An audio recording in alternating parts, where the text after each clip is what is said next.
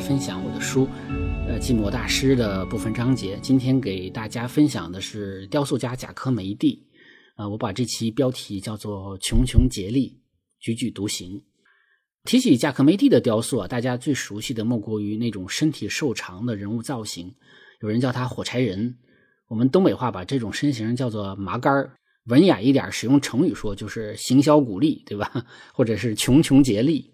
对于贾科梅蒂的作品啊，我最深的印象来自于美国华盛顿特区的国家美术馆东馆，这个由贝聿铭大师设计的新馆舍，平时呢主要做特展。啊，我去的时候很不巧啊，什么展览都没搞。但是就在从地下通道准备返回西馆的时候呢，回头瞥见了一个位于高处的一个室内通道，像一个桥一样。然后就有一座贾科梅蒂的行走的人啊放在那里，因为整栋楼没有特展嘛，就空空荡荡的。楼上这个通道更是没有人走啊，只看到了行走的人孤孤零零的身影，顿时啊心有戚戚。所以一座雕塑放在合适的空间里啊，会给人更加强烈的感受。罗丹也有过一座名为《行走的人》的雕塑，虽然没有塑上头和手臂。但倒是更接近于现实中的人，也表现了健硕的肌肉，也凸显了行走的这个动势的力度，很有生气。相比起来，贾科梅蒂行走的人啊，采用的是他最擅长的火柴人的形象，驼着背，身体前倾，丧尸一般的前行。说起来啊，贾科梅蒂和罗丹还有师承关系呢。啊，这个贾科梅蒂的老师呢，布德尔是罗丹的学生，布德尔就是大家所知道的这个弓箭手赫拉克勒斯。按照中国的这个辈分来论呢，罗丹算是他的师爷，但实际上这三代雕塑大师艺术风格迥异啊，都走出了自己的创作之路。阿尔贝托·贾科梅蒂是一九零一年生于瑞士的斯坦帕小镇，是靠近意大利的地区。他的父亲乔凡尼·贾科梅蒂是瑞士的印象派画家，是瑞士著名画家霍德勒的好友。那么，在收藏阿尔贝托·贾科梅蒂作品最多的。这个苏黎世美术馆，我们说的这阿尔贝托·贾科梅蒂就是这个雕塑家哈。这个在苏黎世美术馆里呢，我们还会看到另外一名叫做奥古斯都·贾科梅蒂的画家的若干作品。那么这个这位贾科梅蒂呢，在瑞士也是一位非常有成就的画家。后来我仔细查了一下，这位奥古斯都·贾科梅蒂呢，确实与阿尔贝托·贾科梅蒂有亲属关系，是他的堂叔。由此可见呢，这个贾科梅蒂出生在一个有艺术基因和职业传承的家族。实际上，贾科梅蒂的二弟迪亚哥也是雕塑家和家具设计师，他的三弟布鲁诺呢，则成为一名建筑师。兄弟三人呢，均取得了非凡成就。贾科梅蒂家族是一个非常了不起的艺术之家。因为他的爸爸是画家，所以他小的时候也是学画的。他早期的绘画风格比较接近于分离派绘画。十八岁的时候进入日日内瓦艺术学院学画，同时也开始学习雕塑。实际上呢，贾科梅蒂一直在画，而且他的画还真不错。他的画与他的雕塑一样自成一格，甚至绘画风格的成熟啊，比雕塑还要早一些。十九岁的时候，父亲带他去意大利参加威尼斯双年展，同时呢，开始在意大利游学。他在威尼斯看到了丁托列托的绘画，他画中人物的造型都是长长的，对吧？就是丁托列托的风格。那他还去了不太远的帕多瓦，看了乔托的作品。那在佛罗伦萨，他看到了古埃及的雕塑。那么这些都给他后来的人物造型呢，以很大的启发。二十一岁的时候，他来到了巴黎啊，投入了雕塑家布德尔的这个大茅屋学院啊，一学就是六年。在他来到巴黎三年后啊，弟弟迪亚哥也来到了这里。这个迪亚哥啊，就长期的跟这位雕塑家哥哥一起从事艺术学习和创作，而且呢。啊，他也是他哥哥最忠诚的模特。作为艺术之都的巴黎，拥有庞大而且丰富的博物馆，也有各种各样的艺术思潮在此碰撞。贾科梅蒂在博物馆里临摹古代埃及的雕像，那古代埃及雕像常见的直立和向前迈步的两种站姿啊，成为他后来雕塑姿态的一个重要来源。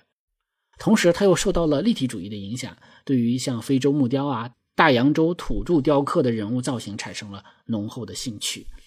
一九二九年，也就是他二十二十八岁的时候，他又加入了超现实主义运动。但几年后呢，由于超现实主义艺术家开会批评了他的创作，啊，说他背叛了超现实主义的理念，那么贾科梅伊蒂呢就毅然出走了，最终呢成为一个什么主义都没有的独立的艺术家。一九四七年的时候，贾科梅蒂还给超现实主义的领导者布罗东写信啊，批评他在一个展览中擅自将自己化为超现实主义的艺术家。因此啊，他早期的雕塑是围绕着立体派与超现实主义的这样的一些思潮来进行思考和塑造的，与后来的火柴人的雕像呢几乎完全不一样。离开了超现实主义之后，他逐渐的远离了那些抽象化的表达，回归到了具象的世界。三十七岁的时候，他遭遇了一场车祸，腿部受伤，再加上因为没有好好疗养，落下了跛足的残疾。在巴黎花神咖啡馆，他邂逅了哲学家萨特和波伏娃，啊，与他们成为了很好的朋友。萨特非常非常欣赏贾科梅的作品，啊，存在主义哲学呢思想在这个时候啊有很大的影响力。后来呢，贾科梅蒂的作品就被认为是存在主义的艺术，啊，最起码萨特是这么认为的。二战时期啊，为了躲避战乱，他回到了故乡瑞士。也正是这个时期，他开始创作微雕塑。就是非常非常小的啊，那是真正意义上的火柴人，就是小到可以放在火柴盒里。基于长久以来的探索和思考呢，包括各种艺术思潮的实践，包括电影等新视觉媒体的感官体验，也包括战争中他亲见的残酷现实。在法国期间呢，他曾经在战争中看到一个人在轰炸中呢，肢体啊被炸离了自己的身体。他的这种人像雕塑啊，开始出现了一种瘦长的趋势。对于这种形象，最初的灵感是来自于人的影子啊，我们都有这样的经验：在夕阳的侧光之下，人的影子被拉得很长啊，这个腿尤其显得很长。但由于遥远的光线并不会拓展人的宽度，因此就会形成一个瘦长的黑影。贾克美蒂认为，近距离并不能把握一个人的形，而正确的观看就要保持一定的距离。他说呢，小尺寸。才是人们观看事物的尺寸，所以他采用了一种远观的视线，把人塑成了微小的雕像。那么这种遥望的情景下呢，人会变得非常渺小，而且没有可视的细节啊，只有基本形。当然，这个基本形也不是写实的基本形，而是一种记忆化的基本形。人被光线拉长的影子就是一个基本形，也是形体的一种本质。因此呢，他选择了影子作为造型，这也是。一种提纯式的这种简化啊，是一种非常独特的减法。说到减法，我们都有这样的记忆啊，刚上学的时候学数学都是先学加法是吧，再学减法，然后才是乘除。那么这个学习顺序也说明了减法比加法难。在绘画艺术方面呢，古代绘画基本上都是在做加法，而现代绘画艺术呢，则多是做减法，或者说呢，有的地方做加法，有的地方做减法。艺术上的减法比数学的减法还要难，难点在于减什么、减哪里、减多少、怎么减都不明确，这些都是艺术家们需要做出决定的地方。也正是因为各自所做的减法差异很大，所以才形成了呃如此丰富多彩的现代艺术。那回头我们再看罗丹的《行走的人》那座同名的作品啊，就做成了真人大小，而且他那座雕塑呢，根本就是为了向雕塑界、艺界证明自己强大的写实能力而做的。所以罗丹的风格也还是建构在写实的基础上。而后来呢，成熟期的贾科梅蒂的人像雕塑，要么是做成火柴大小的微雕塑，要么是比一般人要高大很多。总而言之，他很少把人像做成真人大小的尺度，就是要么大，要么小。因为他不认为与做成真人同样的尺寸就是真实，他追求的是他感知的一种真实。那做微雕塑呢，在他眼中就是主观的一种真实尺度，而大尺寸的那种行走的人，其实也就是远远的看过去更带感，更像是真实空间中的身影，对吧？就像我刚才在最开始说的啊，我远远的在国立美术馆的那个桥上看到了一个行走的人的雕塑，非常有感觉。除了尺寸之外，贾科梅蒂打破了人像中的所有的比例。最直接的感受是头部与身体的长度比例。用现在的流行的说法，差不多是十二头身了哈。我们经常说九头身嘛，那他的头部占身体的身高的十二分之一。另外呢，还有胖瘦的比例、高矮的比例、五官的比例、手的比例、四肢与躯干的比例、正面与侧面的比例，一切的要素都还在，但一切的比例都是主观的重构的。贾科梅蒂做这么主观的造型，其目的就是要打破写实的、在线的、静态的那种真啊，所谓的真。那么某种意义上来说呢，贾科梅蒂思考问题的角度跟塞尚是一样的，他也是希望能够呈现出一种观察，而不是翻模子。他希望能够捕捉到人的本质，只是他提供了与塞尚不同的解决方案而已。那说到这儿，我们觉得很像是中国艺术的一个观念，叫做以形写神，对吧？我们都听说过这个词儿。这是中国东晋的画家顾恺之关于人物画的一个绘画理论。也就是说，中国绘画很早就意识到了神的重要性，注重神的刻画。当然，我们说的神。与塞尚和贾科梅蒂所追求的本质在内涵上还是略有差异的。当然了，以形写神的理论，某种意义上讲也是中国人物画发展上的这个掣肘。但是从艺术观上来说，那这种追求是高级的。无论是东方艺术还是西方艺术，形与神的表现总是要追求一个平衡的。火柴人的形象啊，定型，而且大量作品的出现呢是在二战以后。那个时候呢，贾科梅蒂又回到了巴黎。战争的创伤无疑深化了他对于这个形象的探索，因此也有很多人觉得说这个形象也代表了一种战争的伤痕，暗喻着被战争炮火烧灼的尸体，从集中营逃难出来的幸存者。这个雕塑表面粗糙不平，只残留着一副骨架，不和谐的各种比例也像是战乱留下来的种种残疾。他们身形单薄，弓腰驼背，骨瘦嶙峋，似饿殍，像鬼魅。如幽魂，踽踽独行的步伐沉重，匆匆但又茫然，如同一根烧燃过的火柴杆充满锈蚀的弯折的铁钉。那么这些联想的形象呢，无一不给人一种残破、伤痕和艰难之感。这个形态展现出了二战结束以后，冷战开启啊这样的一种普遍的精神状态。那么这个行走的人啊，看起来走得很艰难。前面说过啊，他曾经因为车祸。而成了一个瘸子。雕塑中的行走呢，大概也是他内心对于行走某种内心执念的外化吧。而且呢，有一个传闻说，他少年的时候因为患过腮腺炎，留下了一个后遗症，叫做间歇性阳痿。那么这种身体上的障碍呢，应该也影响了他性格的养成，会同样转化成作品中的那种挫败感、沮丧感和无力感。相比起整个身体的纤细啊，他的两只脚不成比例的大啊，像是穿了两只大鞋。也有人觉得是行走时粘在鞋底的泥巴。但是不管是不是有这样的联想，至少这两只脚呢看起来是质重的。我们很容易想象脚底坠着重物的感受。这种行走明显是不轻松的。但是呢，因为我们之前也说过啊，就是它实际上是以影子作为它的造型的来源。我们真的在大街上或者在一个广场上，在尤其在夕阳西下的时候，我们被夕阳光线拉长了身影的时候，我们会发现我们的脚底就是会很厚啊，这是非常正常的一种投影。对于这个行走的人的形象，我们中国人应该很熟悉，因为这就是“人”这个汉字，也可以视为一个。行走的人，对吧？巴黎贾科梅蒂基金会的 logo 上就有一个进一步简化的“行走的人”，看上去根本就是一个汉字“人”。所以，我们也许中国人更能理解哈“行走”之于人的根本意义所在。火柴人从尺寸上来看呢，先是做成了很多的微雕塑，小小的体量，大多放在展厅的玻璃箱里，看起来很妙。后来又做成大尺度的作品，需要更大的空间来安放。从形态上来看。则是先出现了静态站立的人像，多为女子；后来呢，又有动态行走的人像，多为男子，也有其他的姿态，比如像丧家狗、流浪猫这样的动物。从构成上来看呢，独立的居多，也有群体的，比如说三人行啊、城市广场啊等等等等。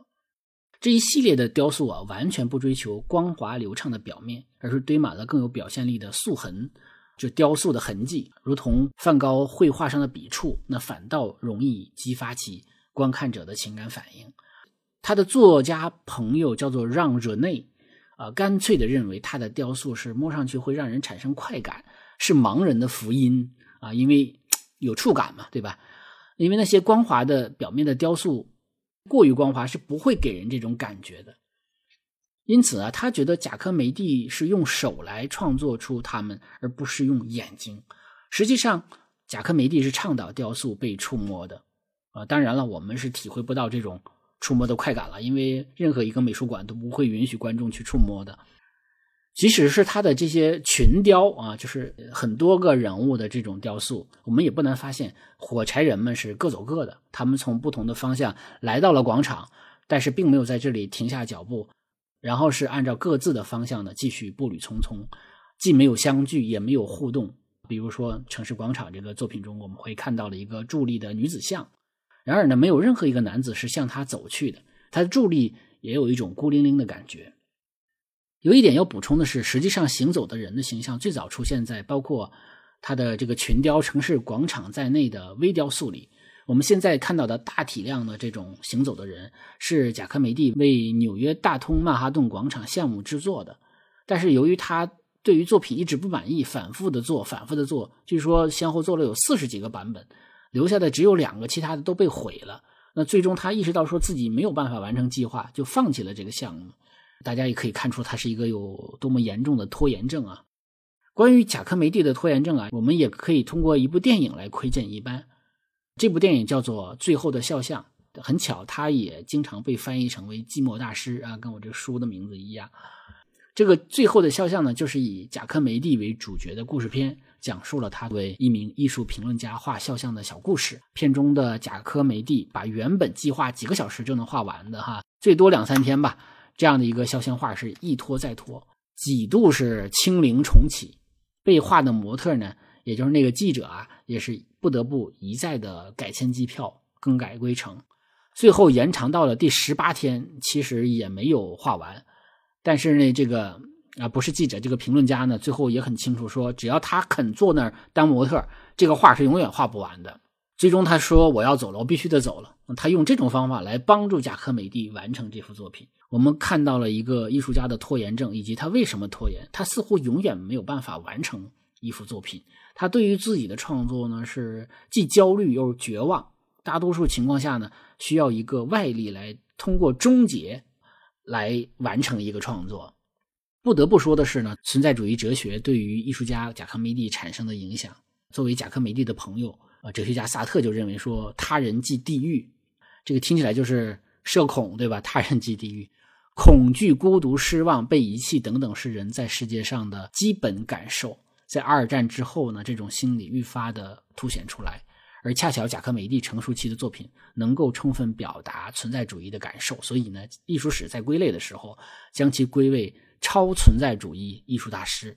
萨特也充分的认可贾科梅蒂作品对于存在主义思想的阐释，但是贾科梅蒂本人似乎并不愿意把自己的作品往这个存在主义上边靠。那我想呢，存在主义思想对于贾科梅蒂的影响应该是潜移默化的。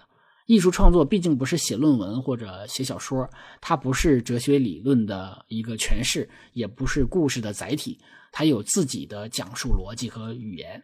贾科梅蒂的艺术之路上呢，有弟弟，有妻子啊，甚至有妓女的情人来陪伴，有哲学家，有作家，文化名流等等朋友啊，并不像有些艺术家那样社交恐惧。贾科梅蒂的骨子里呢是孤绝而执拗，是一种喧嚣中的寂寞，像他的行走的人一样，甚至像他那只呃无家可归的那个狗那个雕塑一样。贾科梅蒂说，那只狗就是他沮丧时刻的自塑像。他跟他的朋友让惹内说。说这个雕塑啊，狗啊，说它就是我。有一天呢，大家在街上看到的我就是这副样子，我就是那只狗。他住在巴黎蒙巴纳斯一个只有二十几平米的狭窄破烂的工作室里，那里被萨特称之为不可靠近的孤岛。屋子里没有自来水，没有厕所，冬天还要烧火盆取暖。而他一住就是几十年，后来甚至获了奖，举办了个展，有了不小的名声。他也没有想过说改变生活和创作的这个条件。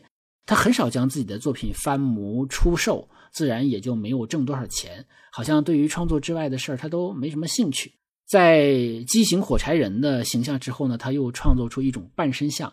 这种半身像特点是头特别的小，跟火柴人的那个头部造型是一样的，但是身体很庞大，看起来像是这个雕塑的底座一样。最终的视觉效果也就是大大的身体底座顶着一个小脑袋。那这个造型可以视为火柴人的一个衍生造型，从这一类半身像呢，而拥有了更为明显的稳定感。那贾科梅蒂将头部处理的像是浮雕一样，就扁扁的，从侧面看头部是完整的呈现，从正面看呢，头部就是像是左右方向被挤压成为一种，啊，这个我刚才说的这种扁扁的样子，从而降低了雕塑的立体感啊。再加上青铜的材质，使人像呈现出一种幽魂般的效果。他的作家朋友让·惹内啊，非常的欣赏他，做他的模特，并写下了一本书，叫做《贾科美蒂的画室》这样的一本书。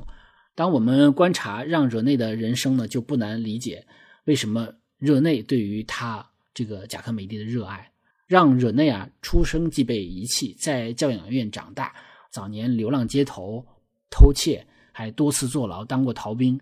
在监狱里呢，他发现和发掘了自己的写作能力，写出了多部的小说和诗集，被萨特等文化名人呢向总统请愿赦免。他也是法国文学界公开的同性恋者。这个贾科梅蒂的作品啊，应该是暗合了他早年间流浪偷窃的生涯，同时也映照出他孤独的内心世界，让他在雕塑身上找到了一个前所未有的共鸣。在艺术上呢，有个说法叫做“共鸣比美更震撼人心”。我想呢，喜欢贾科梅蒂这些雕塑的人，大多数是在作品中看到了自己吧。我们可以再从他给让者内画的肖像画中感受一下他的平面艺术风格，也就是说他的绘画风格。从身体比例来看呢。头的比例也是要比实际比例要小一些，身体则类似于他胸像雕塑，是身体又是整个雕塑的底座。他油画里的人像颜色呢晦暗单调，但整幅画上的线条笔触像是刮出来的划痕啊，这个坚硬而又阴质。画面中线条很多，其中头部的线条非常密集，甚至是用线条组合的网状结构，一层套着一层，感觉所有的力量都投入到了头部上。因为头部的线条重合密集，而且多层，所以大多数人的头都被画成了黑乎乎的那种蛋形。肤色显然不是真正的肤色，有不少人像作品中，他把眼睛、鼻子、嘴等五官画成了像蒙克的那种呐喊的那种样子，充满了表现性。其他的部分的这个线条则随意而松散，画面很少有细节。背景的房间内部看起来像是一个铁皮箱子。总体来看呢，他的这个油画更接近一种。速写重点在于被画者的神韵的捕捉，看他的画会跟看他的雕塑一样啊，离得稍远一点会有更好的欣赏效果。他画的人呢，似乎会从平面的画布上凸起来，像浮雕一样，有一种不同于以往透视法的那种奇特的立体感。著名的摄影师布列松啊，曾经拍过几幅非常经典的贾科梅蒂的照片，其中一幅是在一个雨天。贾科梅蒂把头缩在衣服领子里，一瘸一拐的这个快步走过马路。这幅照片虽然没有在形上与贾科梅蒂行走的人处于同一个角度，但是在神上呢，很好的还原了艺术家作品中的孤独、窘迫、无助，甚至有些狼狈的精神内核，是非常精彩的一种所谓的决定性瞬间。一九六三年，贾科梅蒂被查出胃癌，三年后他离开人世，活了六十五岁。作为瑞士文化界的骄傲，他和他的作品被印在了一百元瑞士法郎的正反面。在过去的十年间，贾克梅蒂先后三次，也就是在二零一零年、二零一五年和二零一四年啊，这三次创下了艺术品拍卖价格的最高纪录，牢牢占据着雕塑拍卖价格榜的前两名。那同样是这些年来呢，丧文化流行开来，这个人呢比较沮丧、悲观、失意。啊，这还有葛优瘫是吧？还有躺平、生无可恋是吧？低欲望社会，那么都成为这一代人的关键词。阶级固化、前途迷茫、成功很难、努力变得好像没有必要、逃避可耻但有用，对吧？事业、爱情和人际关系让人有很强的无力感。那，丧逐渐成为了年轻人经常表达的一种负面情绪。这虽然有些许搞笑或者自嘲的成分，不一定是这些人的常态，但确实呈现了重压之下的一种自我的开解和释怀。贾科梅蒂行走的人及其系列作品，在二战后呢，契合了战争创伤后的这种冷战阴霾下的人们的心理。那在当下呢，恰好又能映照这个无精打采、垂头丧气的时代。当然了，最主要的原因是每个时代都有那个时代的消极情绪，每个时代也都有茫然无助、找不到方向的人，而穷穷竭力、踽踽独行的身影，恰好就是所有消极情绪的化身。不过呢，看着茫茫天地间的行走的人这样的雕塑，我们反倒释然，说啊，原来我们的孤独其实并不孤独啊。好，我的分享就到这里，谢谢大家。